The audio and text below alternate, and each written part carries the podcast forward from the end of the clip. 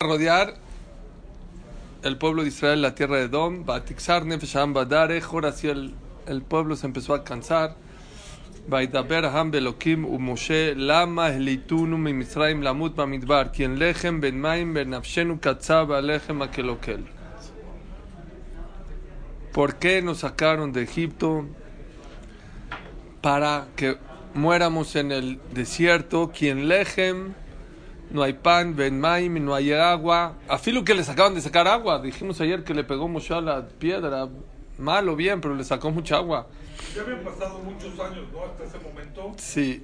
30, 40. ¿Cómo? ¿De qué? 39 Cuando años. la piedra. 39 años después de sacaron de Egipto. Ya faltaba, faltaban meses para qué? Para Para entrar. Sí, Benafshenu Katzaba Lechem Akelokel. Y nuestro alma, y nuestra alma está asqueada del pan del man. Se empezaron a quejar del man, se empezaron a quejar que no hay agua, se empezaron a quejar que no hay pan. ¿Qué pasa? ¿Qué pasa?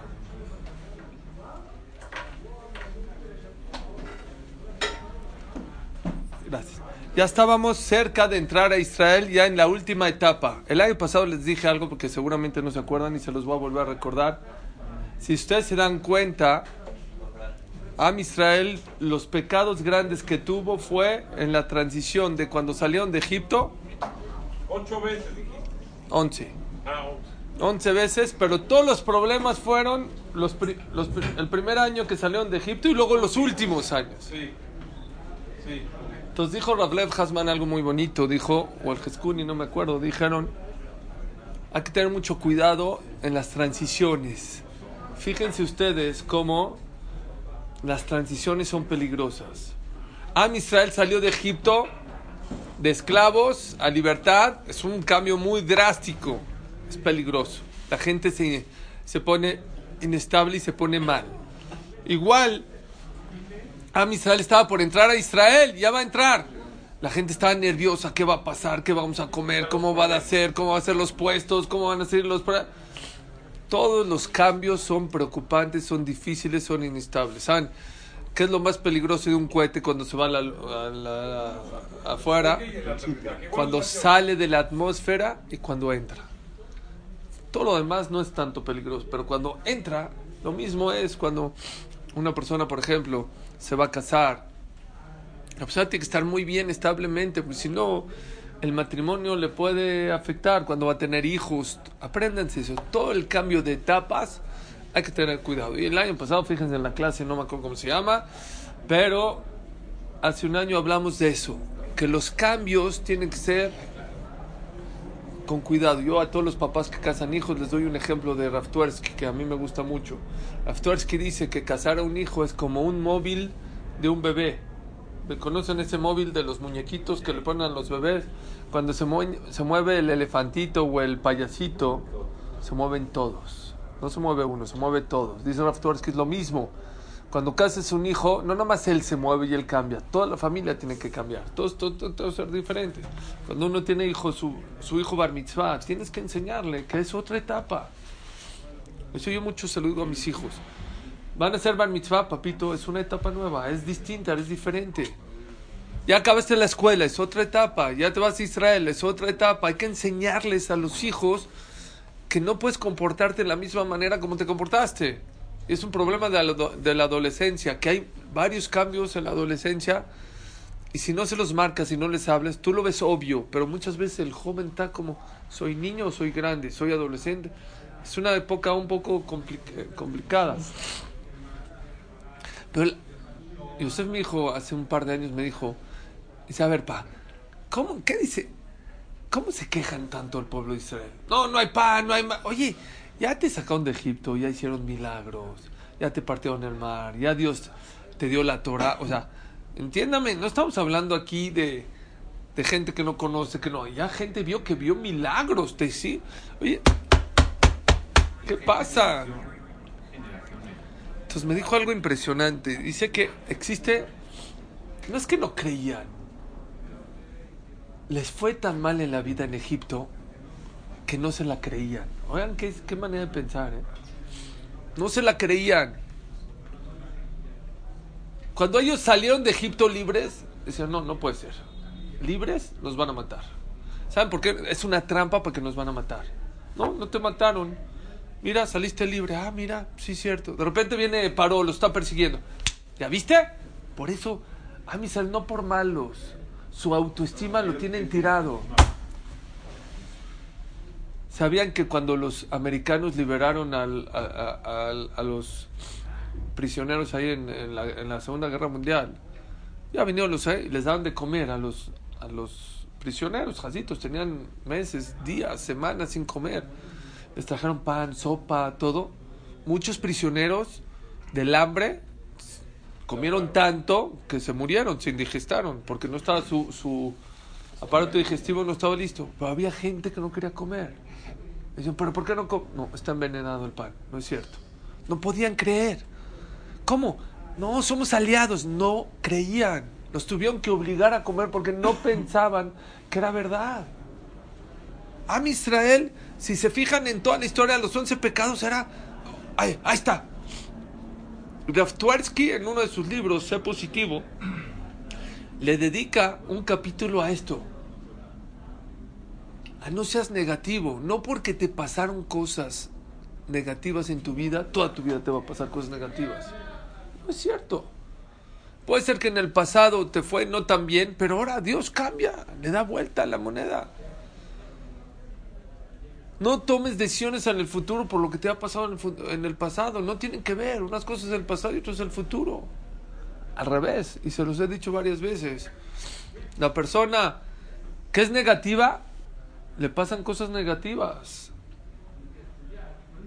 El que siente que es la anchoa, que está salado, de verdad está salado. Como dice el pasú que dijo David Amelech, Betasher y Agorti y Aboli. Lo que me dio miedo que me pase, me pasó. Al revés. Dice el Shulchan, Aruch, no es Musar esto quiero decir. Shulchan Aruch es el man Resh, algo. Dice, Ye Adam Ragil Omar Colman David Rahamanale Tabavid. Acostúmbrate toda tu vida a siempre decir todo lo que Dios manda es para bien. Porque la boca lo puede cambiar. Cuando tú dices es para bien, Dios lo cambia. Aunque Barmin a lo mejor no era tan pan bien, cuando dices Baruch Hashem, Bezrat Hashem, de verdad es para bien. Cuando, cuando te pasa algo y dices capará, de verdad escapará. Es en vez de que Barminan te pase algo, chocaste. Esto, ya, capará, que se vaya ahí. Pero hay gente que se vive lamentando la vida todo el tiempo. Dice el Jaime Akadosh algo muy fuerte que yo no había visto nunca en esta perashá. ¿Saben quién se quejó aquí en el man? ¿Saben? Hashem se enojó con ellos, los mató a todos. Todos los que se quejaron del man, que no, que no hay man, que no, que a qué sabe, ¿no? Todos era gente que tenía que morir y no podía entrar en Israel. Dice el Jaime Akadosh, ¿quién era esa gente? Boreolam le puso la gente que ya no tenía nada que hacer en este mundo, es la que le metió esa de las quejas. Es como una etapa, una etapa antes Barminan de le mete que ya no tenga sabor de la vida. Si una persona ya no tiene sabor de la vida, ya nadie le llena. Oye, ¿cómo te quejas del man? ¿Saben qué era el man? ¿Qué era el man? Todo. Todo. Todo. Tenías todo. Si querías que te sepa a pato a la orange, ¿saben qué es pato a la orange? Gancito. Gancito con crush, con... eh, bueno, ese es de los pobres. Te sabía a pollo con berenjena, te sabía a pizza, a sushi, a lo que quieras te sabía. ¿Qué mejor? ¿Qué mejor? ¿Cómo te? No era necesario, con perdón de ustedes, ir al, a- al baño. ¿Saben por qué? Era tan puro la comida que todo servía para el cuerpo, todo era nutritivo. ¿Cómo dicen en Maim? Yo no entiendo. ¿Cómo te atreves a decir no tengo agua? ¿Me pueden decir cómo la persona se atreve a decir en agua? Acabamos de ver que Moshe le pegó y salió agua. ¿Cómo dices en Maim? En Maim Te acaban de hacer un milagro y te sacó la roca agua para 600 mil Yehudim o millones de Yehudim más. 600 de hombres, mujeres, faltan las mujeres, los, nietos, los, los hijos de menos de 20, los mayores de 60, 70. ¿Cómo pueden ir en Maim? ¿No hay agua? En la misma parasha, no hace do, en la misma parasha te está diciendo que hay mucha agua. ¿Saben cómo van a atender? Nunca les ha pasado que tu esposa abre el closet y te dice, no tengo nada que ponerme. ¿Cómo? Tiene 60 faldas, 48 vestidos. No tengo nada. ¿Cómo? ¿Cómo? Puede, escuchen esto. Puede que la persona tenga todo en la vida y la persona siente. ¿Cómo la persona puede ser, cómo la persona puede ser que tenga todo en la vida y siente que no tiene nada? Uno, lo hemos hablado muchas veces, es por la envidia. Ahora no quiero hablar de la envidia. Quiero hablar de otra cosa, de la rutina. Rutina.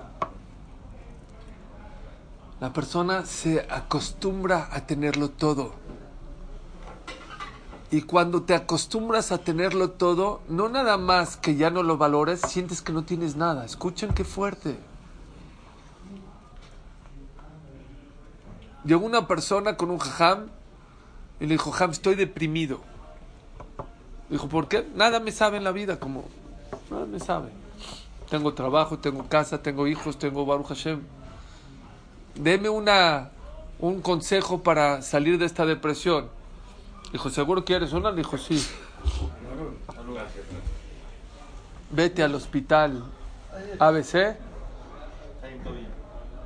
a terapia intensiva y dile, ¿cómo te llamas tú? Rubén Ben Shimon. Diles a los de terapia que vienes a visitar al enfermo que está muy grave, se llama Rubén Ben Shimon. Y te van a buscar en las listas. Y cuando te digan, ¿sabe qué? No, no aparece en estas listas. Te vas a ir hora después al que no está en terapia, al que está en media terapia. Y vas a preguntar, oigan, media terapia, a lo mejor se equivocaron está en media terapia, y te van a decir que tampoco está. Bueno, a lo mejor está en cuarto normal, tampoco está. Después de hacer esas tres preguntas y que te contesten que Baruch Hashem no estás, te va a dar un poco de alegría en la vida. Dice Rav Chaim, dice Rav Chaim Friedlander, la rutina es un veneno para la vida, es un veneno, es un veneno. El acostumbrarse, el acostumbrarse en la vida a que creemos que tenemos todo, es peligroso porque no nada más que siento que tengo poquito, siento que no tengo nada en la vida. Y hay veces a Kadosh Barhu te manda, no son castigos, te quita cosas para que valores, para que sientas que lo que tienes vale y vale mucho. Yo siempre pongo un ejemplo de que una persona se queja de su coche. No sé si alguien de aquí tenga un churo, espero que nadie tenga un churo, un bocho. Y de repente sale del coche y tiene el churo y llega al CNIS y de repente él se va bajando con él y baja su amigo con un Ferrari. Y tú en tu churo, y apenas si cierra y este. Entonces llegas al CNIS y dices, Dios, él reza, yo rezo. Él se para aquí, yo me paro acá. ¿Por qué? ¿Pero por qué? ¿Por qué el Ferrari y yo en Churu? ¿Por qué? Acá la tefilá, estás enojado y pusiste cabaná, se te van los ojos de ver el Ferrari.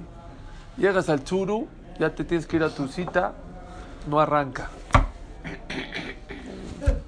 ¿Cómo no arranca? No, no, no prende, no prende, no prende y tienes la cita, pides Uber, no jala, agarras un taxi en la calle con el muestrario, ya está, se va lento, le da vueltas, pierdes la cita, te cancelan la cita, regresas, el coche le das al mecánico, uh, joven, uy, joven, la licuadora y la, yo no sé de qué.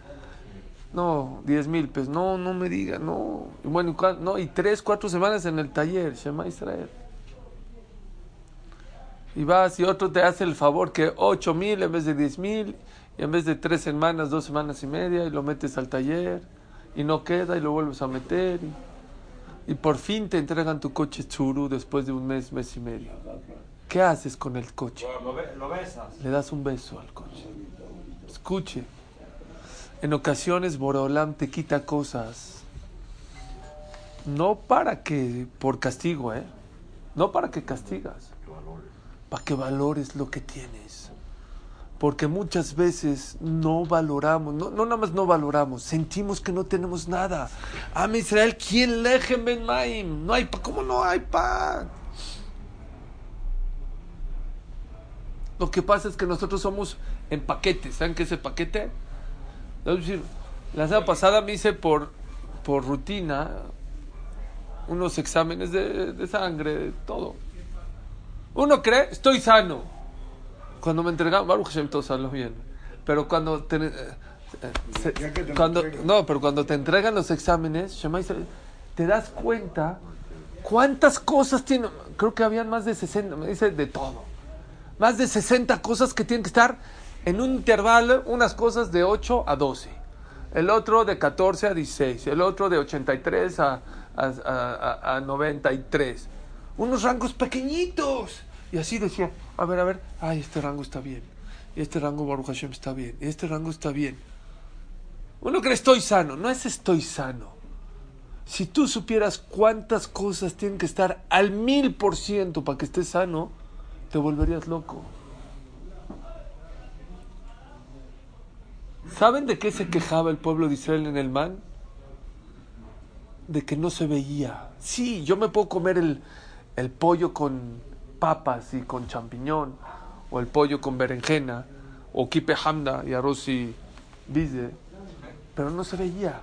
Tú veías una masa, era una masa de color blanca, y sí, ¿saben ustedes algo muy importante?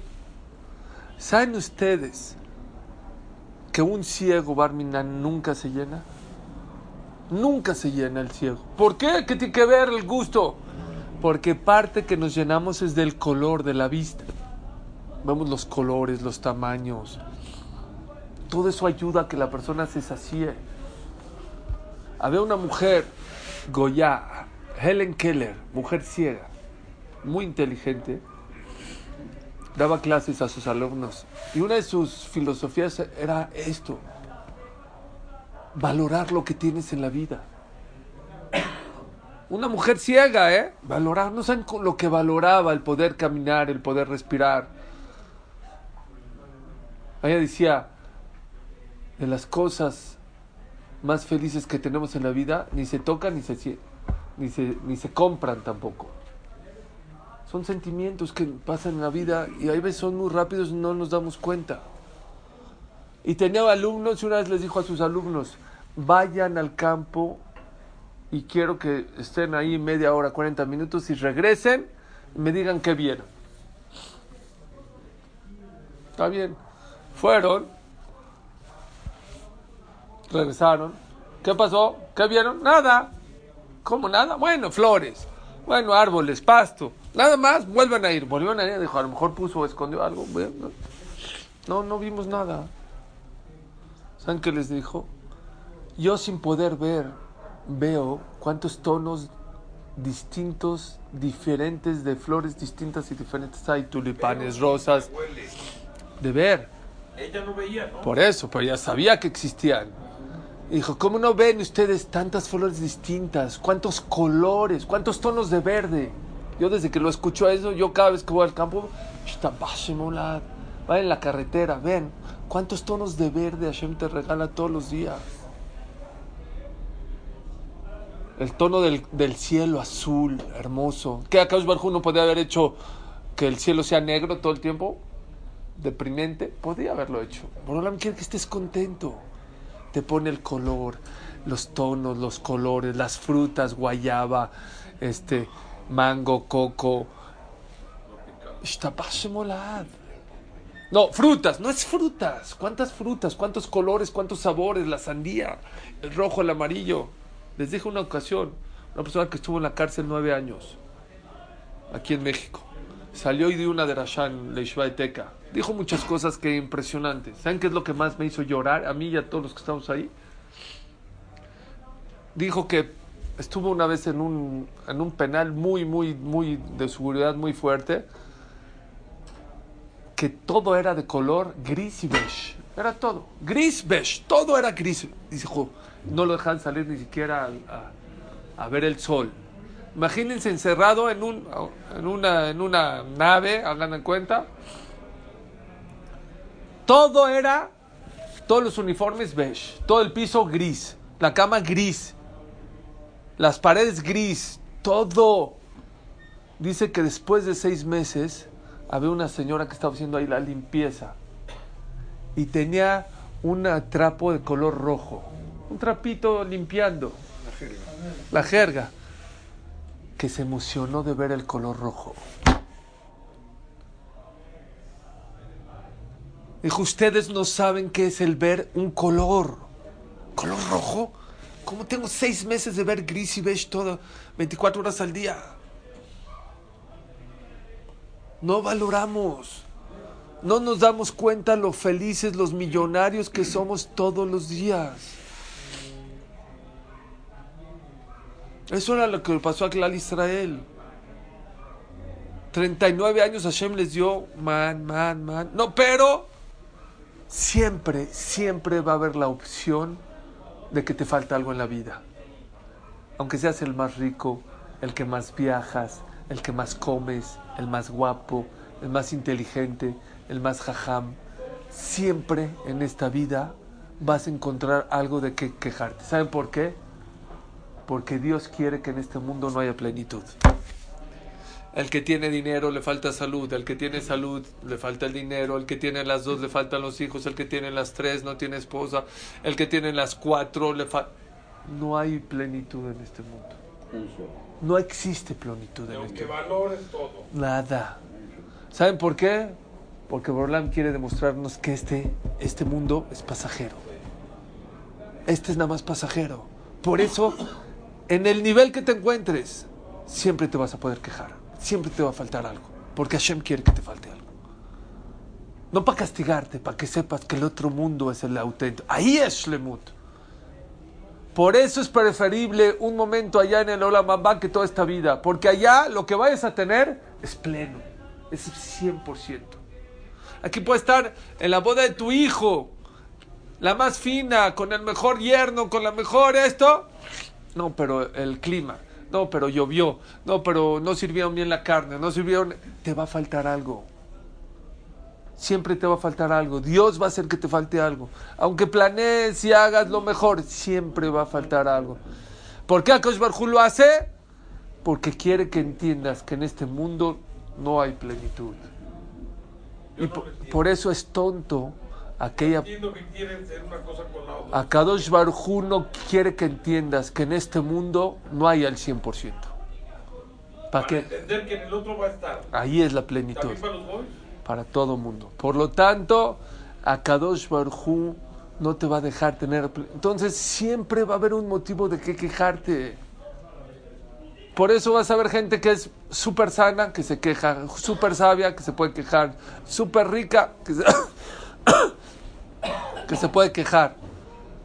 La persona tiene que enseñarle con el ejemplo a sus hijos de aprender a recibir lo que Hashem le manda siempre con alegría. Siempre. Dice, dice Shlomo Amelech en Coelet o Mishlei, no recuerdo. Es, es preferible comerte pan y agua, pero con alegría, que un toro quejándote. Te cae pesado. Si comes lo más esencial, pero no te cajas, te cae bien. Te va bien. Pero si tienes todo un toro y te estás quejando, no te cae bien al estómago, te, te enfermas. ¿Saben que Nebuchadnezzar, cuando exilió y destruyó el Betamidash, se llevó a la gente inteligente al palacio? Lo hemos mencionado. A Daniel, Hanania, Mishael, Beazaria, se los llevó de consejeros. Y fue con el cocinero y le dijo, me le das el mejor vino y la mejor carne. Pero son yudí, ellos no comen taref, no comen vino taref ni ca- Fueron con el cocinero y le dijo, tú quédate con todo el vino y con toda la carne. A nosotros nos das puras semillas, legumbres. Años enteros se alimentaron de semillas. ¿Quién? Hanan, Daniel, Hanan, Mishael y Azaria, consejeros de Nebuchadnezzar, eran profetas también. Y dice el Pasuk en Ezra que su semblante de ellos era de, de salud. Se veían bien, a pesar que muchos años no comieron carne, no tomaron vino. Eran saludables. Di- Dice el Ibn Ezra, ¿cómo puede ser? ¿Cuál, ¿Cuál era el secreto de ellos? ¿Cómo le hacían para que les caiga bien? Dijo dos cosas. Una contestación era un milagro. Dios, como vio el sacrificio de ellos por no comer carne, Dios les hizo el milagro y a pesar que no comían lo que tenían que comer, estaban sanos. Escuchen el segundo tirutz. El segundo tirutz dice el Ibn Ezra, no fue un milagro. Les daba tanto gusto comer semillas porque estaban comiendo kasher y no estaban comiendo taref. Y cuando una, la naturaleza del ser humano es que cuando una persona come las cosas con alegría, sin quejas, sin reclamaciones, es igual de saludable como si comes el mejor toro, o la mejor vaca o la mejor carne de la vida. Y al revés, te puedes comer lo mejor, lo más sano, pero con nervios y con quejas, ¿sí? te puede caer de la patada. Entonces, si todo lo que viene en la vida lo aceptas con alegría, ¿tienes algo parecido a lo lama va? Sí, así debe ser. La esposa de Rabbi Akiva, la esposa de Rabbi Akiva era muy pobre. Al principio, ¿saben? Rabbi Akiva era muy pobre al principio, después se hizo muy rico. ¿Saben? Una, la Gemara de Masejet Nedarim trae, Davmem, Davnun, dice, por tres motivos se hizo Rabbi Akiva muy rico después. Una de ellas es de que le pidió prestado un dinero a una reina, y le dijo, tal día, tal fecha, yo te pago. Llegó el día y no llegó Rabbi Akiva, se enfermó. Se- salió a ella y dijo, Dios, yo confié en tus rabinos. Él dijo que me iba a pagar, si no me paga él, págame tú. No acabó de hablar, dice que naufragó un barco, no sé qué, y le llegó un, un tesoro. Al otro día Rabequeba le dijo, oye, perdón, me enfermé, aquí está el dinero. Le dijo, no, no, no. ¿Cómo? No, Aquí es lo que quedamos. No, no, no. Mira, ya me pagó tu Dios, le contó ayer, ya fui, ya, ya me pagó y me sobró. Aquí está, de cambio, dicen que uno de los motivos que se... Pero al principio Rabequiva era muy pobre.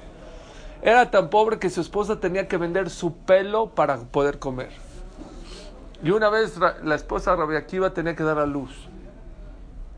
Y se empezó a quejar con Rabequiva. Dijo, ni siquiera una cama para dar a luz. Tengo un poquito de paja. Y empezó a llorar y en lo que estaba llorando vino un pobre y le tocó la puerta. Dijo, por favor, por favor, abran, abran. ¿Qué pasó? ¿Qué pasó? Mi esposa quiere dar a luz y no tengo ni paja. Denme un poquito de paja porque va a dar a luz mi esposa. Ahí la presión. Híjole, se volvió loca la Rachel. Dijo, yo, vean qué musar. Yo estoy llorando, ¿por qué? Tengo paja. Porque tomo paja. Y el Señor está llorando que quiere un poquito de paja para dar a luz. ¿Saben quién era ese pobrecito? Era el de Aguanabí. Y, pre- y pregunta, pregunta a Rabiudades. Preguntó Rabiudades. Si ya Hashem le mandó al Aguanabí, que le mande un chequecito. Que le mande un colchón Celter, ¿no? Ya, ya no a cualquiera le manda a la persona el Naví. Si ya se lo va a mandar, que le mande un colchón, dice Rabiudades. Vean qué hermoso mensaje. En ocasiones a Kaush Barhu, en vez de dinero o en vez de un colchón, te manda algo mejor que es una lección. Le quiso enseñar. Aprecia lo que tienes en la vida. Valora lo que tienes en la vida. Hay cosas que hoy te quejas que ayer, digo que ayer te quejabas que ahora las anhelas. ¿Cómo no lo tengo lo de ayer? Les dije el ejemplo, el dólar estaba a 13 y la gente se quejó que llegó a, a di- a 20 estaba. Y ahorita agradecemos cuando está a 17. Oye, pero estabas llorando ayer que está- no, ahorita ya ojalá esté a 16, a 17 nos volvemos locos. Rabotay, hay veces la rutina, hay veces creemos, yo digo, vemos por paquete. En serio, este me dio mucho musar, estos exámenes que me hice, me dio muchísimo musar. No es estar sano. Estar sano habla de muchas cosas, que la glucosa está bien, que el ácido úrico está bien, que la próstata está en ok, que los riñones están en ok, que todo. Son muchas cosas. Si la persona se pone a ver, mira, todo está, pero no crean, tiene que estar en un rango, me volví loco, tiene que estar del rango de 10 a 14. Está Baruch Hashem en 2, está en 13, este está en 11, esto está súper el rango. ¿Cómo te puedes quejar por tonterías? Hay veces es, puede ser que sea por tu autoestima, hay veces por tu pasado, hay veces porque tienes todo pero te falta una cosita, hay veces por envidia. Es un tema muy importante viene en un par de meses, viene Roshaná, dice el Rambam. La gente cree que Teshuvah es nada más de Tarev, de Teflim, de Shabbat. Claro que es Teshuvah. Existe también eh, hacer Teshuvah de estos conceptos, de aprender a vivir más conforme con lo que tenemos, no persigar demasiado el dinero, dejar vivir. Les voy a decir algo que acabo de leer. Acabo de leer un artículo donde los psicólogos y los psiquiatras y los terapeutas ya están con una bandera de no aceptamos quejas, se acabó. Ya deja de quejarte, todo el mundo viene con los psicólogos, terapeutas a quejar. No, no, no, ya. Háblame de soluciones, a ver, ¿cómo, dame cosas positivas que tienes en la vida para que te pueda ayudar a salir adelante. Ya no quiero quejas. De cada cita con el psicólogo son 80% quejas y, o, 20, y, yo, ah, esto y esto me pasa. Ya, trata, es, es una nueva eh, psicología que se está ahorita, bueno, según este artículo, tratar de vivir esta vida sin quejas, sin quejas. Si no puedes cambiar la situación, trata de tú cambiar y adaptarte a la situación. Maruja,